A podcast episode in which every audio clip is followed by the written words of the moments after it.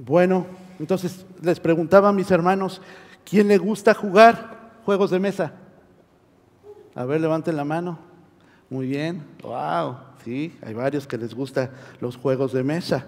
Muy bien. ¿Y quién quiere jugar? Pastor, pues, ¿no va a predicar? Pues vamos a jugar también para romper el hielo, ¿no?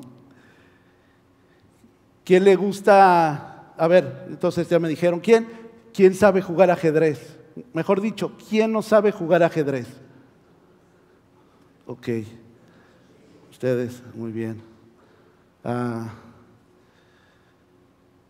este, a ver, Roberto, pues ya que pasaste aquí, se te quitó el nervio, ven para acá.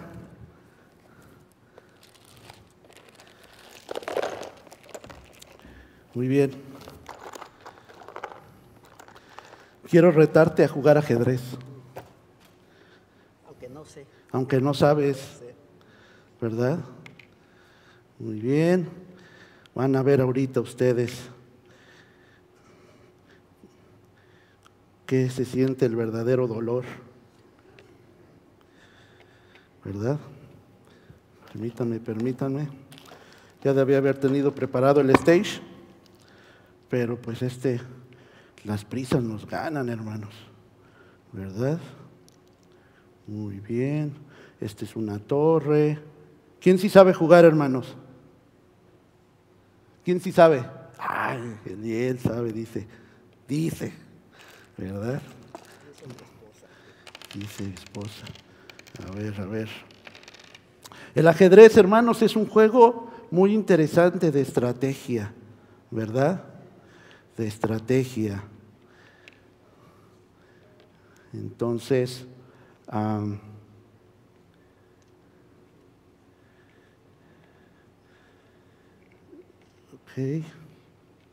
Y solamente las piezas se pueden mover de un lado a otro de manera especial. Me ayuda mi hermano Roberto a poner exactamente como está ahí. Haga ahí una fotografía de eso.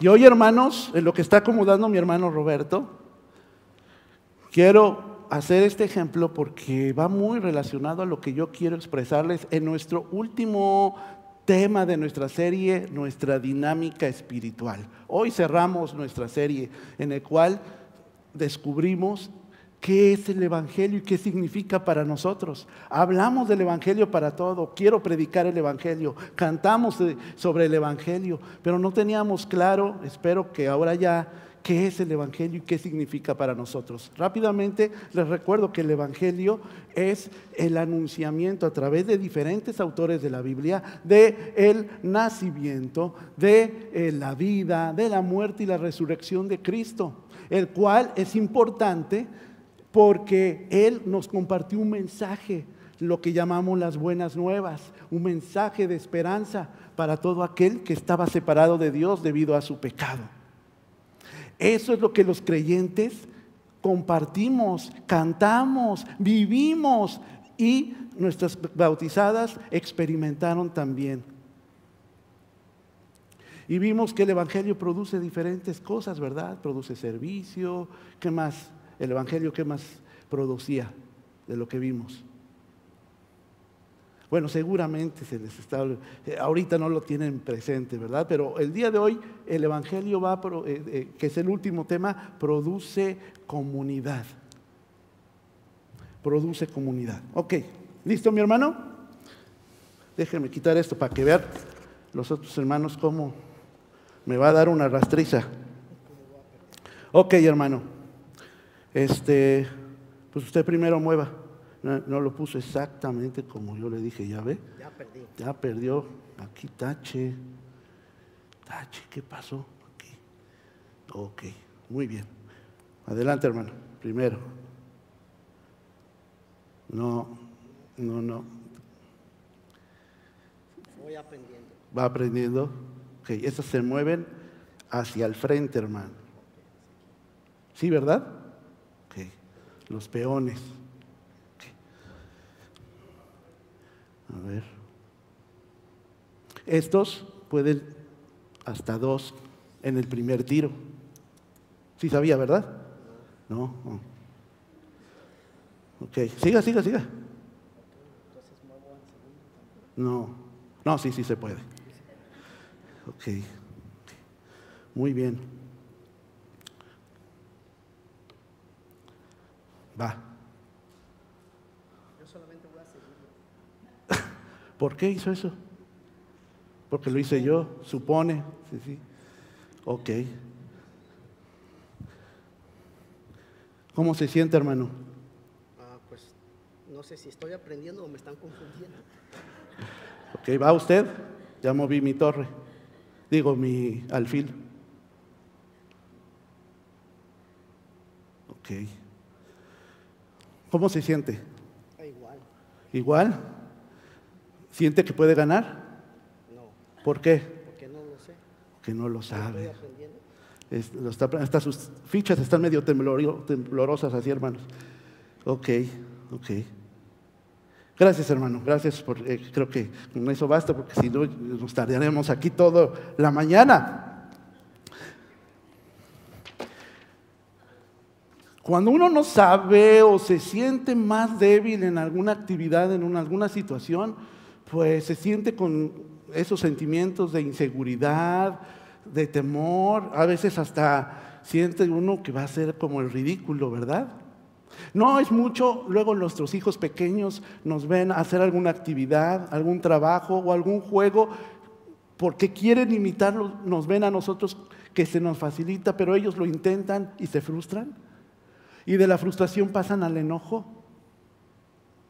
¿Sí, sí lo ven, hermanos? Que eso pasa. Se sienten como débiles.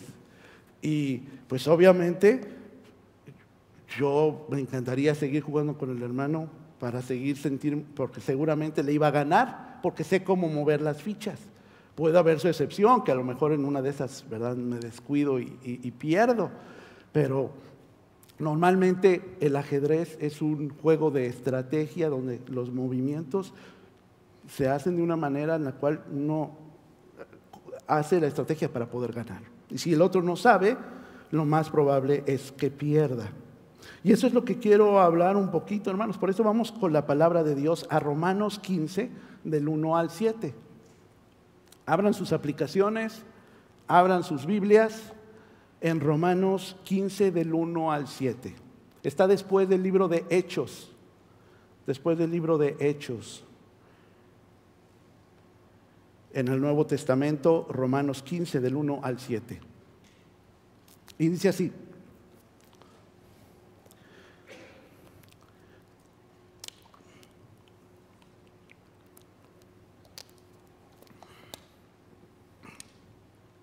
Los fuertes en la fe debemos apoyar a los débiles en vez de hacer lo que nos agrada. Cada uno debe agradar al prójimo para su bien, con el fin de edificarlo, porque ni siquiera Cristo se agradó a sí mismo, sino que, como está escrito, sobre mí han recaído los insultos de tus detractores. De hecho, todo lo que se escribió en el pasado se escribió para enseñarnos, a fin de que, alentados por las escrituras, perseveremos en mantener nuestra esperanza. Que el Dios que infunde aliento y perseverancia les conceda vivir juntos en armonía, conforme al ejemplo de Cristo Jesús para que con un solo corazón y a una sola voz glorifiquemos al Dios y Padre de nuestro Señor Jesucristo. Por tanto, acéptense mutuamente, así como Cristo los acepta a ustedes, para gloria de Dios. Acompáñenme a orar, por favor, para que el Señor hable a través de su palabra. Señor, te doy muchas gracias por este tiempo que nos permite, Señor, seguirte adorando. Lo hicimos con nuestras voces. Ahora, Señor, a través de las oraciones, pero ahora queremos hacerlo, Padre Santo, eh, además de los testimonios, el testimonio que escuchamos eh, y, celebramos con nuestros bautizados, a través de tu palabra. Háblanos, Señor. Ponnos dispuestos y disponibles. Abre nuestro entendimiento, como cantábamos. Abre nuestros ojos, abre nuestros oídos, pero sobre todo nuestro corazón, para que la verdad de tu palabra quede anidada ahí, en nuestra vida. Y entendamos como iglesia local lo importante, Señor, que es la comunidad, tu iglesia. Y lo importante que es ayudarnos a crecer unos a otros. En tu nombre, Jesús, te doy muchas gracias porque sé que de antemano, Señor, estás hablando a tu iglesia. Usa tu siervo, Señor. En tu nombre, amén. Fíjense, hermanos, Pablo hace notar un problema. En la iglesia en Roma, que es a quien es su auditorio, a quien manda la carta, hay dos bandos al parecer, los fuertes y los débiles. Lo que nosotros podríamos eh, denominar los maduros espiritualmente y los que no han crecido lo suficiente espiritualmente hablando.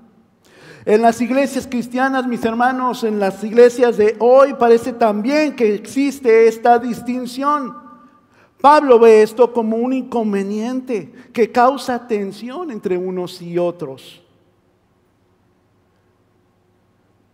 Dice un autor, la fortaleza de los fuertes no debe estar orientada a sustentar sus convicciones, sino a sobrellevar las flaquezas de los débiles. ¿Usted está de acuerdo, mi hermano, mi hermana, que usted sabe algo de la Biblia, cierto? Y también está consciente que a lo mejor hay muchas cosas que desconoce, ¿verdad? ¿Sí, hermano, hermana? ¿Usted cree que sí hay personas dentro de la comunidad de fe que son más fuertes, más maduras espiritualmente que otras? ¿Sí usted identifica eso? Y también identifica que también hay otros hermanos, otras hermanas, niños que pueden ser más débiles espiritualmente. Sí, ¿verdad? Así pasan las comunidades de fe. La otra vez eh, me acerqué con la directora de la escuela de, mis hijos. Es una escuela que, tiene bases eh, eh, bíblicas, cristianas, y hay mucha necesidad con los niños. Afrontan diferentes dificultades por problemas entre sus padres. Y entonces yo me acerqué con ella para decirle, yo creo que sería buena idea que dentro del staff, directora, a lo mejor hubiera un consejero cristiano que ayudar a sopesar esa carga que tienen las maestras, que además de enseñar, pues tienen que mentorear.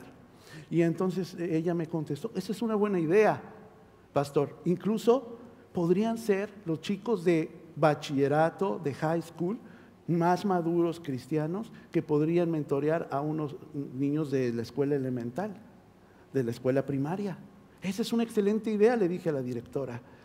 Ella identifica que dentro de la escuela preparatoria high school hay algunos chicos que son más maduros. No todos los que van a la high school son maduros. Ella cree que algunos de ellos pueden tener la capacidad de mentorear. Es interesante, ¿cierto? Bueno, esto pasa en la escuela, pero como les dije, también pasa en la iglesia. Y también pasaba en la iglesia de Roma, no era de ahorita. Pero eso es cómodo para la iglesia y para los miembros. Es difícil. Es difícil. Dice aquí una de las, eh, de, otra versión de este versículo 1 del capítulo 15, los que somos fuertes en la fe, debemos aceptar, debemos aceptar como nuestras las debilidades de los que son menos fuertes. Qué interesante, mis hermanos. Porque a veces los que pensamos que somos más maduros, no estamos demostrando madurez cuando no nos importan las deficiencias o las carencias de los que no tienen esa madurez. ¿Y qué es nuestra reacción entonces como maduros? En vez de aceptarles, les señalamos, les acusamos. En el mejor de los casos, porque puede haber iglesias que incluso, incluso hasta los humille por esa falta de conocimiento. Dice que esos fuertes deben aceptar. Dice otra versión, nosotros, los que tenemos una fe bien formada, en vez de fuertes, los que tienen una fe bien formada, que tienen bases y fundamentos fuertes. Por eso es importante, hermanos, que estos espacios que estoy abriendo de discipulado, Hoy simplemente en el primer día de nuestro curso de dones espirituales había tres posiciones diferentes sobre los dones y somos los mismos miembros de la iglesia.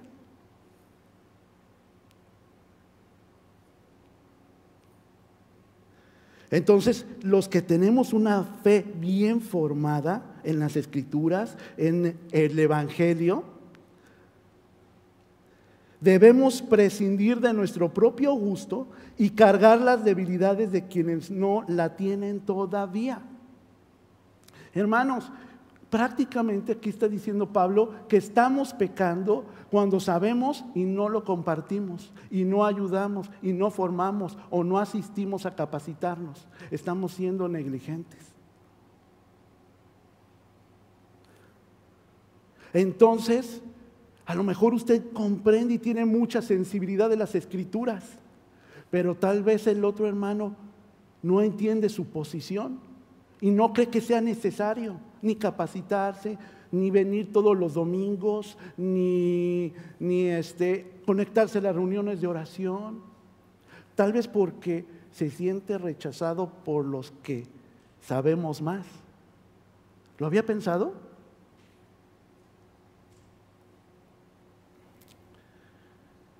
Dice otra versión más, los que estamos plenamente convencidos de lo que hacemos, hoy este es más fuerte. Díganme, hermanos, con toda sinceridad, somos cristianos, ¿cierto? Y nuestra nueva vida nos demanda vivir en honestidad. Nosotros estamos plenamente convencidos de lo que compartimos, predicamos, enseñamos y cantamos. ¿Estamos plenamente convencidos de lo que hacemos? Es decir, lo que estamos haciendo es acorde a lo que hemos aprendido, lo que vivimos se ajusta a lo que dicen las escrituras.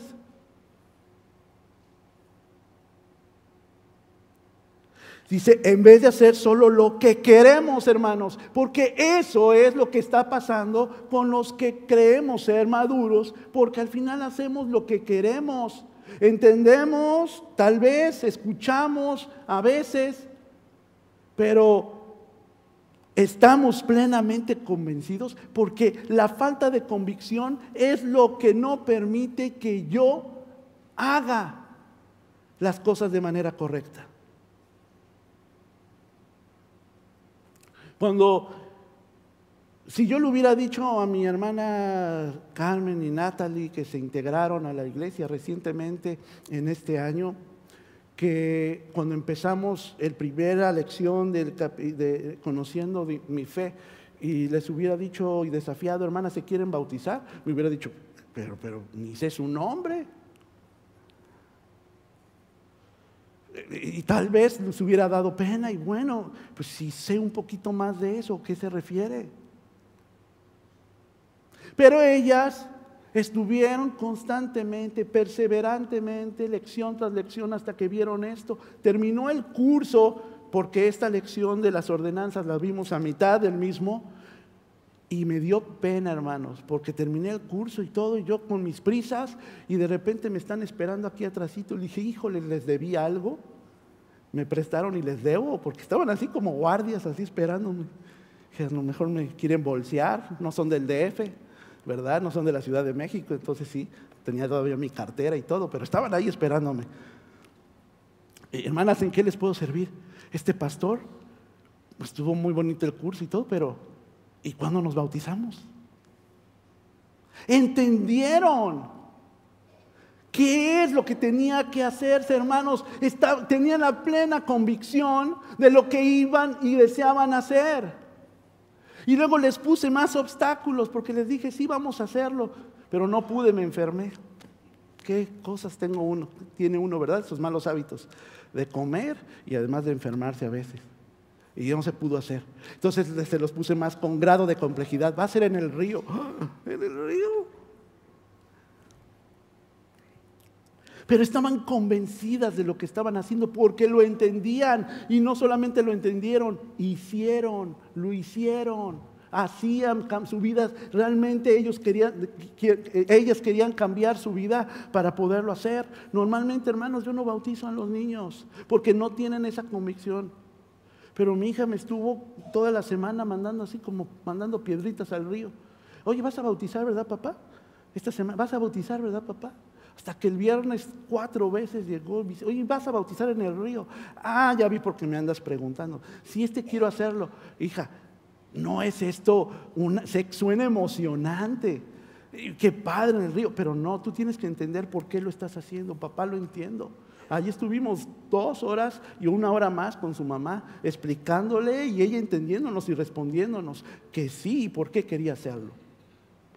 Y quedamos satisfechos, porque sí veo el cambio en la vida de mi hija. La conozco, ahí la tengo 24 horas. Ellos me conocen a mí.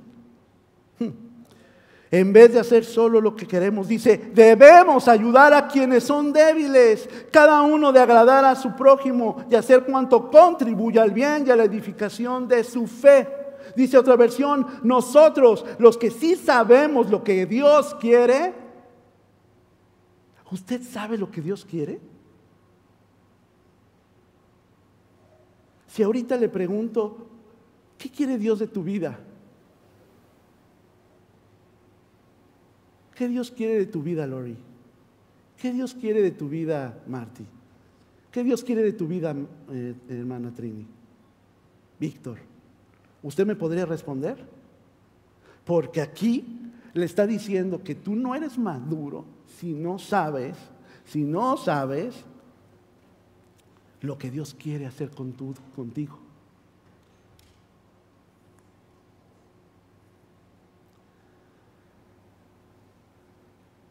No debemos pensar solo en lo que es bueno para nosotros mismos, más bien debemos ayudar a los que todavía no tienen esa seguridad. Y si usted, hermano, hermana que me está oyendo, no importa el montón y bonche de años que usted tiene, ni los cursos teológicos que tal vez tiene, ni todas las iglesias por las cuales usted ha pasado, si usted no tiene la seguridad, no sabe lo que Dios quiere de su vida, usted no entiende el Evangelio. No entiende cómo vivir en comunidad. Porque no se trata de usted, se trata del Señor y se trata de las personas que Dios trae a su rebaño, a esta red.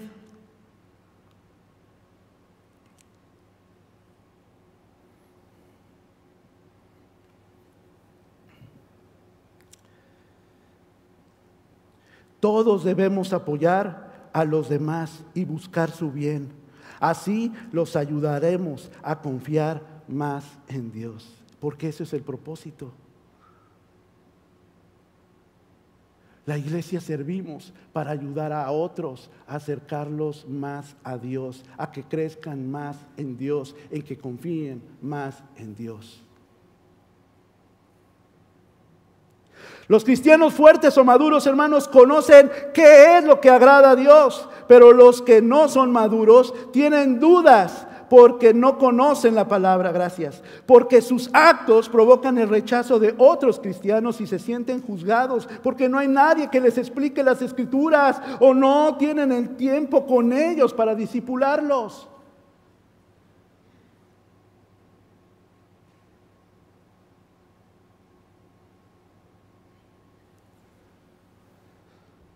Dice otra versión, en el versículo 2, deberíamos ayudar a otros a hacer lo que es correcto y edificarlos en el Señor.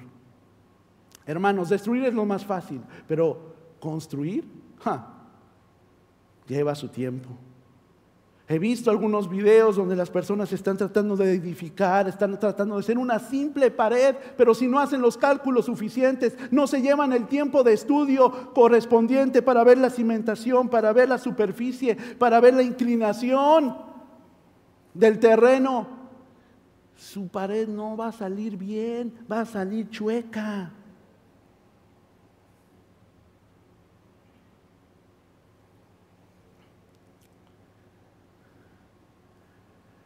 Y lo que queremos nosotros los cristianos es edificarnos entre nosotros para que no estemos chuecos, para que sean bardas, seamos bardas bonitas, firmes, fuertes, que sostengan otro piso o tres pisos más o los pisos que el Señor quiera darle a su iglesia local. Pero mientras no estemos ciertos de que hay una necesidad y que nosotros estamos convencidos de lo que Dios quiere hacer en nuestra vida para ayudar a otros, esto será solamente un sueño, hermanos. Pablo se dirige a los cristianos maduros. Ellos deben ayudar a los que no son cristianos maduros, pero los cristianos débiles, hermanos, también tienen una responsabilidad, también deben de tener, tienen algo que tienen que hacer, tienen que estar disponibles para que, y, tienen que desear crecer. Estaba compartiendo, hermanos, en aquel, eh, hace dos domingos, tres, en, el parque, en el servicio, que nosotros servimos por gratitud, ¿cierto? Porque recordamos lo que Dios ha hecho por nosotros. Pero a veces somos tan olvidadizos y les decía, yo no entendería que si el principio es la gratitud y somos creyentes y tenemos más de un mes o dos, ¿Por qué, no, ¿Por qué todavía hay necesidades en, los ministerios? ¿Por qué nos hacen falta personas con los sugieres? ¿Por qué nos hacen falta gente en el multimedia? ¿Por qué no hay gente adorando al Señor en el ministerio de música? ¿Por qué batallamos con maestras para la escuela infantil si sabemos que tenemos niños y que tienen necesidad? ¿Por qué no se levantan otras parejas, otros adultos que conocen de Dios para enseñar a nuestros jóvenes? ¿No está agradecido con Dios de lo que ha hecho en su vida? Es una respuesta al servicio, es lo que produce el Evangelio, nos recuerda en dónde estábamos y en dónde estamos ahora. Pero los débiles tienen que dar ese paso para decir, Primero la honestidad de reconocer cuál es su situación espiritual actual y después dar los pasos para ir quitando los obstáculos que le impiden, que le avergüenzan y que no les da para poder confrontar la palabra de Dios. Y que tal vez no se siente con la autoridad moral para enseñar y disipular a otros porque no viven conforme a lo que creen. Los maduros tenemos que estar aquí y estar pendiente de esas necesidades. Y los débiles tienen que saber cuál es su condición y deben desear hacerlo, porque todos somos parte de esa pared, somos un ladrillo por ladrillo, somos un miembro de este cuerpo que se llama iglesia, que se llama iglesia nueva vida.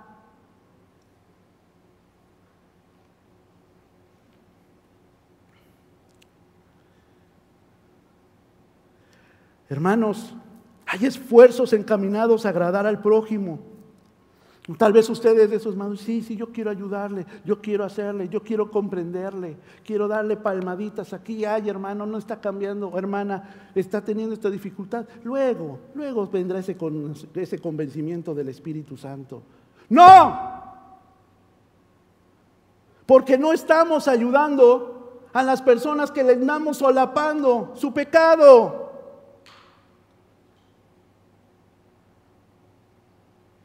Todo aquello que tiene que ver con disculpar ese pecado, eso no es ayuda, es ser condescendiente, incluso indiferente con mi hermano o mi hermana, incluso confuso, porque la acción del débil puede parecer buena, pero su consecuencia no lo es. Y les explico, ¿ustedes han leído la historia de Absalón? ¿La conocen? A ver quién conoce la historia de Absalón. No es para detrimentar, para, hacer, humillarles o hacerles sentir, ustedes saben poca Biblia ni eso. Estamos, yo estoy consciente que estamos creciendo todos juntos y que tenemos que reforzar hábitos espirituales en nuestra vida, la lectura de la palabra de Dios y otras cosas.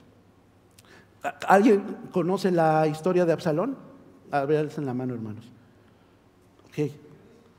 Bueno, Vamos entonces a leerla rápidamente un fragmento para darnos una idea. Esto es en segunda de Samuel 15 del 2 al 6. Segunda de Samuel 15 del 2 al 6.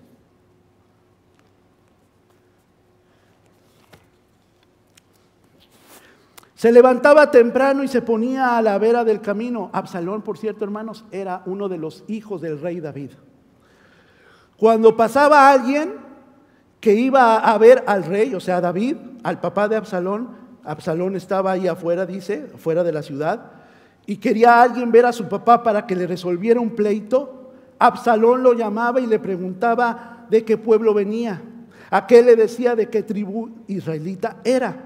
Y Absalón le aseguraba, tu demanda es muy justa, pero no habrá quien te escuche de parte del rey. Enseguida añadía, ojalá me pusieran por juez en todo el país. Todo el que tuviera un pleito o una demanda vendría a mí y yo sí le haría justicia. Además de esto, si alguien se le acercaba para inclinarse ante él, o sea, ante Absalón, Absalón le tendía los brazos, lo abrazaba y lo saludaba con un beso. Esto hacía Absalón con todos los israelitas que iban a ver al rey para que le resolviera algún asunto. Y así se fue ganando el cariño del pueblo. Absalón no estaba en condición de hacer lo que no le tocaba. Eso le tocaba al rey, a su papá. Era lo que decía la ley que tenía que hacer quien hiciera justicia. Pero Absalón empezó a, decir, si yo quiero tener el puesto de mi padre, porque no era el descendiente directo, yo tengo que acercarme con la gente y les voy a decir que yo les voy a solucionar sus problemas, que yo sí les haría justicia, no como mi padre. Y hasta los abrazaba y les besaba, ay hermano, el pastor no te escucha, ay, ay, ay, aquí estoy yo, hasta oro por ti. Parece bueno, lo está consolando, está, está teniendo un tiempo. Pero ¿cuál es la verdadera intención de Absalón o de un hermano o hermana que está en esa posición? A veces puede ser buenas intenciones. No, no, no, no. Si no tienes tiempo para ir a la reunión de las mujeres, hermana, no vayas. Tú tienes tantas cosas que hacer, atender a tus hijos, tienes tanto que hacer. Yo luego te llevo otro grupo de mujeres, de otra iglesia. No te preocupes. Es más, la iglesia va a tu casa. Este, este grupo va a tu casa. Es más, hasta por Zoom. Es más, yo te pago los 15 dólares.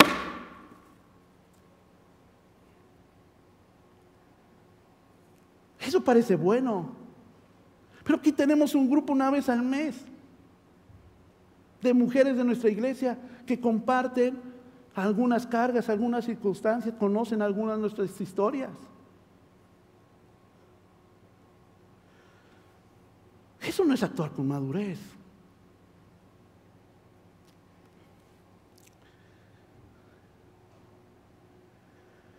El agradar al prójimo, hermanos, aquí tiene que ver exclusivamente con todo aquello que sirva para su edificación. Los fuertes ceden en sus derechos para apoyar a los débiles para su beneficio espiritual. Dice en el versículo 3, ni siquiera Cristo trató de complacerse. Como está escrito, los insultos de quienes te ofendían cayeron sobre mí. Así dicen las escrituras, la gente que te insulta, en otra versión, también me está insultando a mí, según lo que dice Isaías. Lo que estaba diciendo aquí el apóstol Pablo es que el mismo Jesús sintió rechazo de parte de las personas, aunque a muchos les ayudó. Y a veces el fuerte se puede sentir mal porque siente que lo está rechazando el débil. Y le pregunta, ¿te ayudo hermano? Paso por ti. no, no, gracias. No, ahorita no. Este sí, no, no, quiero ir tan seguido a la iglesia. No, no, este prefiero no dejar esta parte. Ok.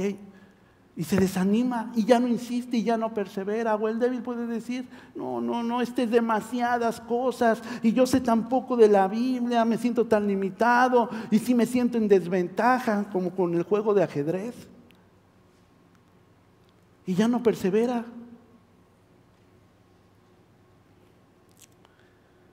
Pero Jesús mismo lo intentó. Fue a la cruz a pesar de que recibió todos los insultos de quien primero lo habían recibido como rey.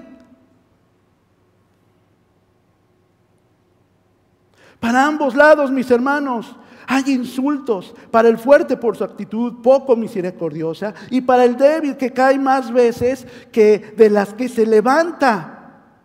Pero Por eso hay intolerancia, incluso frustración. Hermanos, Cristo es el ejemplo supremo para la vida cristiana. Jesús llama a los suyos a aprender de Él en su humildad, en su mansedumbre y en su compromiso. El débil debe comprometerse, el, fuerte con el, con, el, con el hermano que es débil. Y tiene que amoldarse y, a lo mejor sacrificar algunas cosas con tal de poder ayudarle. Claro, niños con niños, niñas con niñas.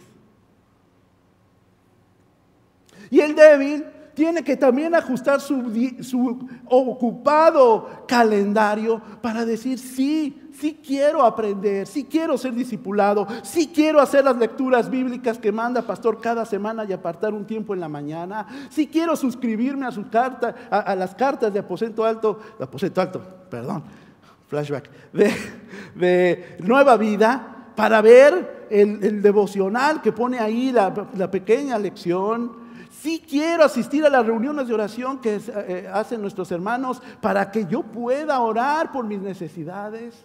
Todos tenemos que hacer un esfuerzo porque todos nos tenemos que edificar para que ya no haya una distinción entre el que sabe mucho y el que no.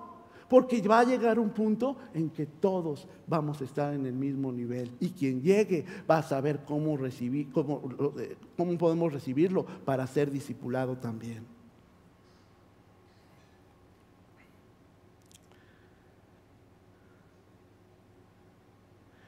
Jesús lo hizo. Él es nuestro modelo. ¿Qué dice Mateo 19, 29? Mateo 11, 29. 11, 29. Carguen con mi yugo y aprendan de mí, pues yo soy apacible y humilde de corazón y encontrarán descanso para su alma.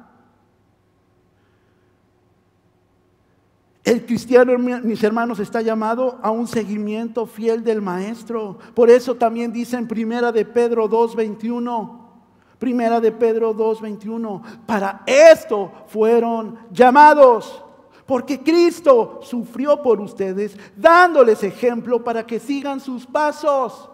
No hay pretexto. Si me siento mal porque no sé, o porque siento que me rechaza, porque quiero acercarme al débil y siente que hay una situación de tensión y todo eso, usted está haciendo bien porque uno está dispuesto para escuchar y aprender a crecer y usted está dispuesto para aprender lo que aquí enseñamos, por supuesto, que es lo que dice la palabra de Dios. Cristo es nuestro ejemplo. La enseñanza de la escritura produce, hermanos, el resultado de madurez espiritual en el creyente. Apropiado en el caso de los débiles, a fin de que venzan sus prejuicios y de los fuertes, para que aprendan a soportar a los débiles. Dice una versión en el versículo 5 diferente, que Dios, quien da esa paciencia y ese ánimo, los ayude a vivir en plena armonía unos con otros, como corresponde a los seguidores de Cristo Jesús. Para unos hermanos y para otros, el ejemplo o la medida siempre debe y será la vida de Cristo. Para los que son fuertes, hermanos, deben de tener humildad, perseverancia y ánimo, como lo tuvo Cristo aquí en la tierra con nosotros. Para los que son débiles, sus vidas deben ser renovadas y transformadas para vivir como nuestro modelo de fe y conducta que es Cristo. Hermanos, si usted no está cambiando nada en su vida, Dios no está viviendo en su vida.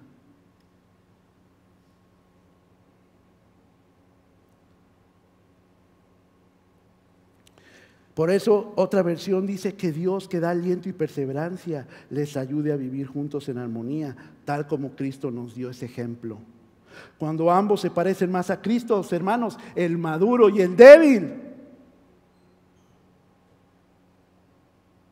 la consecuencia es vivir en armonía.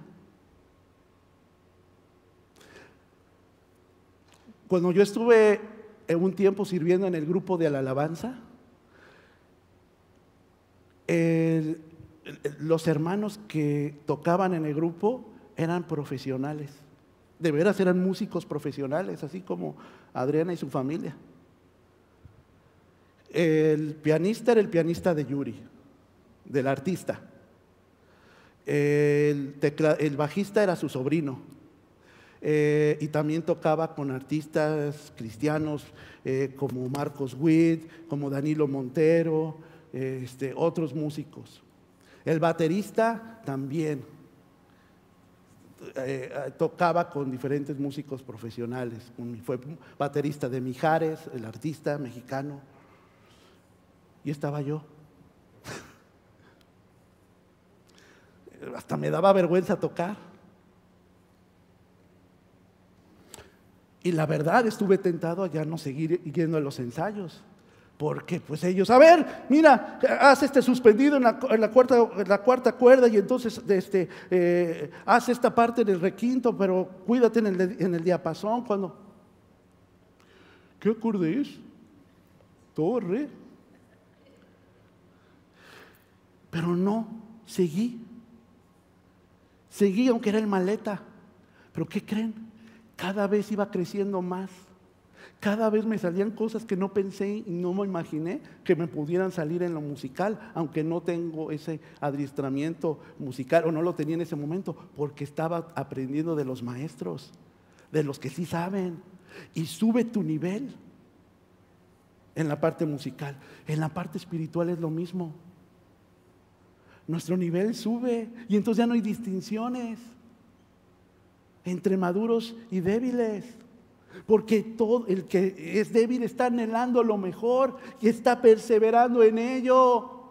Y el fuerte, pues está aplicando toda la bendición que tiene y todo el conocimiento y todo lo que el Señor ha hecho en su vida y derramándolo en otros.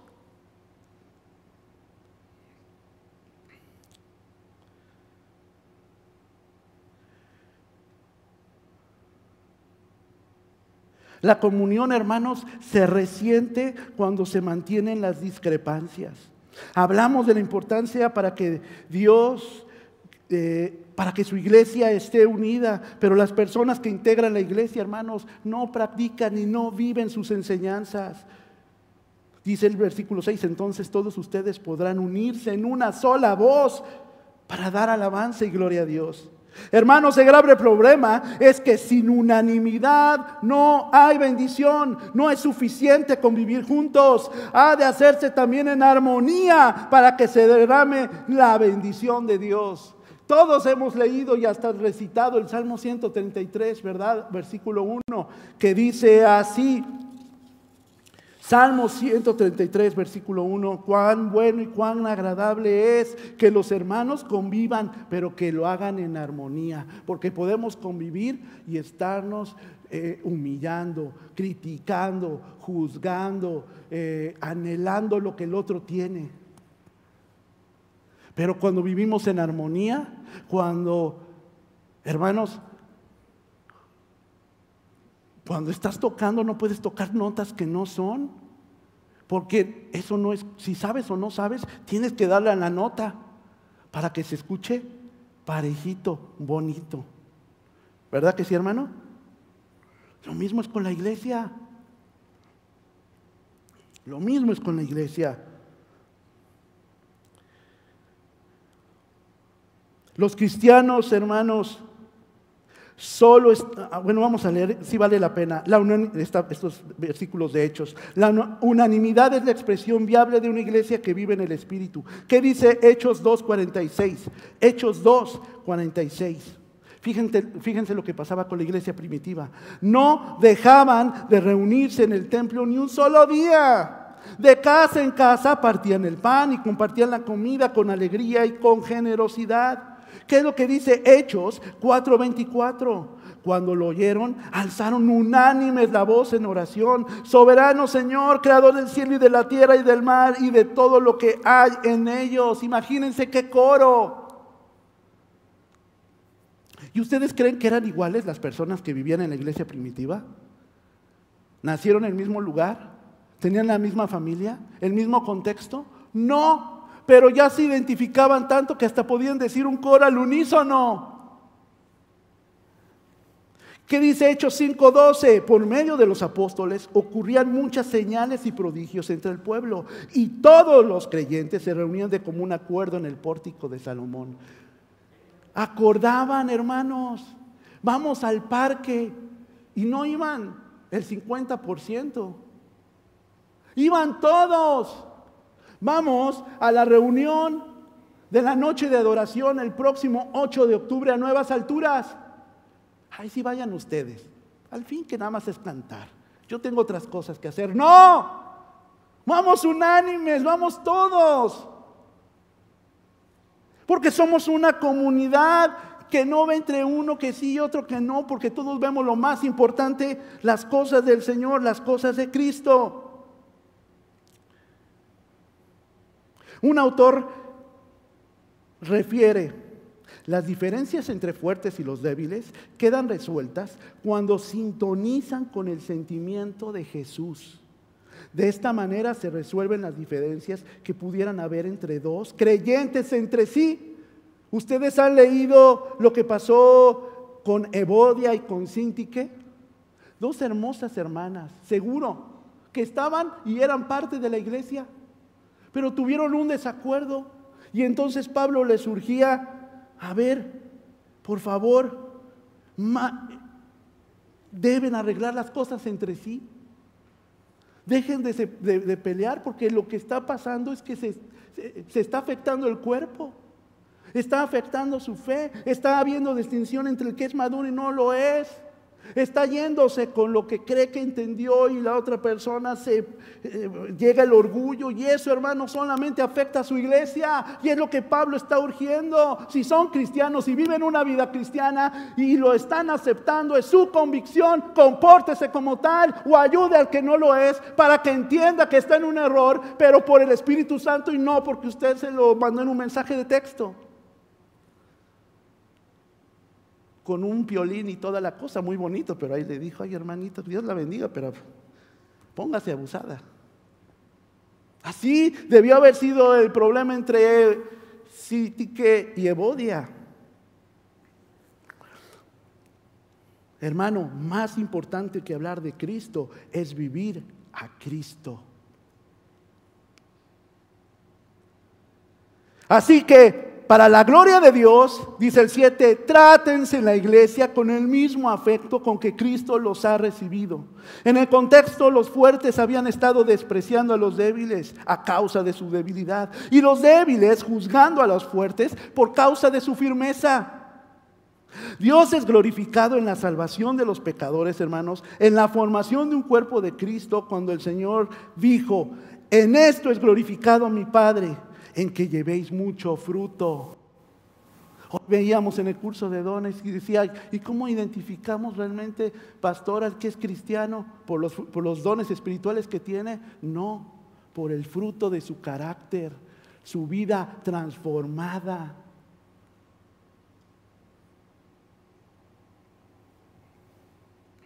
En eso conocerán que ellos son mis discípulos, dice el Señor Jesús en Juan 15, 8. Acéptense para honrar a Dios. La aceptación, hermanos, involucra que los fuertes se preocupen por las necesidades y la edificación de los débiles. Y los débiles, reconociendo su condición limitada de su fe, que les mantiene en una indiferencia espiritual, hasta que existe un arrepentimiento y buscan apoyarse con quien esté dispuesto a disipularle. Hermanos, salgamos de nuestra indiferencia unos y otros. Seamos la iglesia que el Señor quiere que seamos. Dejemos la indiferencia. Dejemos el orgullo. Porque qué buen y delicioso es habitar todos los hermanos juntos, pero no revueltos, en armonía. Hermanos, no puede haber comunidad cuando no hay una percepción de necesidad mutua, de provisión, de crecimiento y de paciencia y de amor al prójimo. Hermanos, la unanimidad no es pensar igual, es que aunque pienso diferente, estoy de acuerdo, porque comparto la misma convicción y la misma fe. Eso es una unidad, la unanimidad. Yo estoy seguro, hermanos, que con las pocas veces que tuve interacción con ustedes antes de llegar a esta iglesia. Algunos pudieron haber tenido algunas dudas. Y habían los líderes de mucho tiempo y los que no tanto, tanto tiempo. Pero tuvieron que hacer y tomar una decisión y votar si yo si quisieran que yo estuviera aquí pastoreándoles como iglesia. Lo que recibí me dijeron, pajarito, que hubo unanimidad. Estoy seguro que aunque había diferentes percepciones de mí y de mi familia, el Espíritu Santo les hizo ver que la familia Ocampo podría ser de bendición en la comunidad de fe de Nueva Vida. Y yo hice lo propio con, con mi familia. ¿Cierto? Hubo unanimidad porque aunque ustedes hubieran querido y ofrecerme una Vespa color amarillo, 150 primavera, si yo no quiero, no vengo. ¿Sí me explicó? Pero el Señor pone en nosotros unanimidad. La unanimidad no es pensar igual que el otro, sino conciliar que no necesitamos el uno al otro y es estar de acuerdo en el propósito. ¿Para qué? Para edificarnos en Cristo. Hermano, hermana, Estamos en el último capítulo de nuestra serie de lo que hacemos los cristianos de la Iglesia Nueva Vida. Y yo quiero desafiarle y no puedo terminar, porque hermanos, si el próximo domingo no hay una reacción en nosotros y no hay, pastor, esa, necesidad de decir, pastor, ¿en dónde sirvo? ¿A qué horas es el curso de dones espirituales para saber con facilidad cuál es mi, don y por qué y, qué los da? Pastor, si voy a ir el 8, apúnteme, porque quiero ir a adorar con mi iglesia allá a nuevas alturas. Entonces no estamos entendiendo el Evangelio. Pero yo confío en Dios, que Él tiene el poder. No porque yo estoy persuadiéndoles y convenciéndoles, sino porque es el Espíritu Santo el que obra en este lugar. Amén. Amén. Seamos la comunidad que el Señor quiere. ¿Oramos? Señor,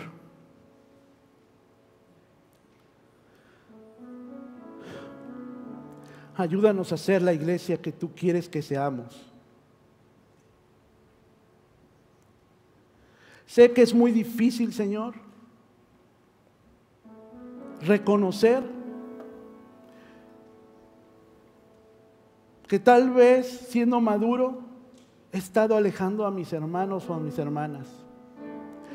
Sé que es duro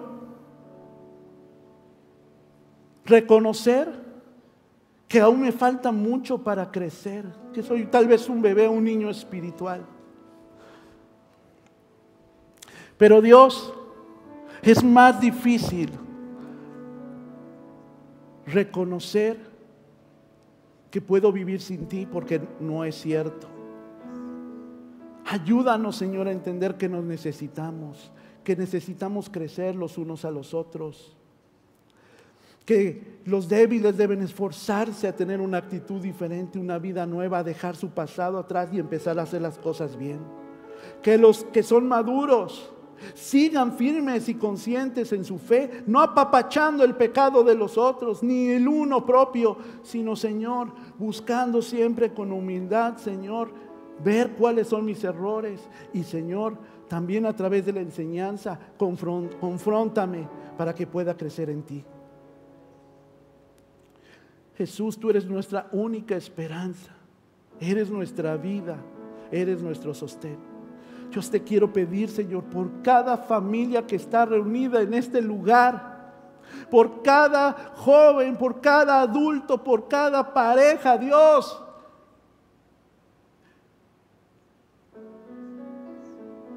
Que por alguna razón no se ha comprometido contigo, Padre Yo te quiero pedir, Padre Santo, que tu Espíritu Santo haga la obra en tu iglesia.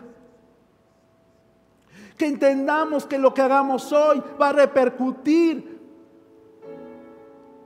en la construcción de tu reino el día de mañana, en las vidas que vendrán lastimadas, en las vidas que vendrán necesitadas y que necesitan una comunidad y una iglesia que les ame, que les apoye, que les disipule.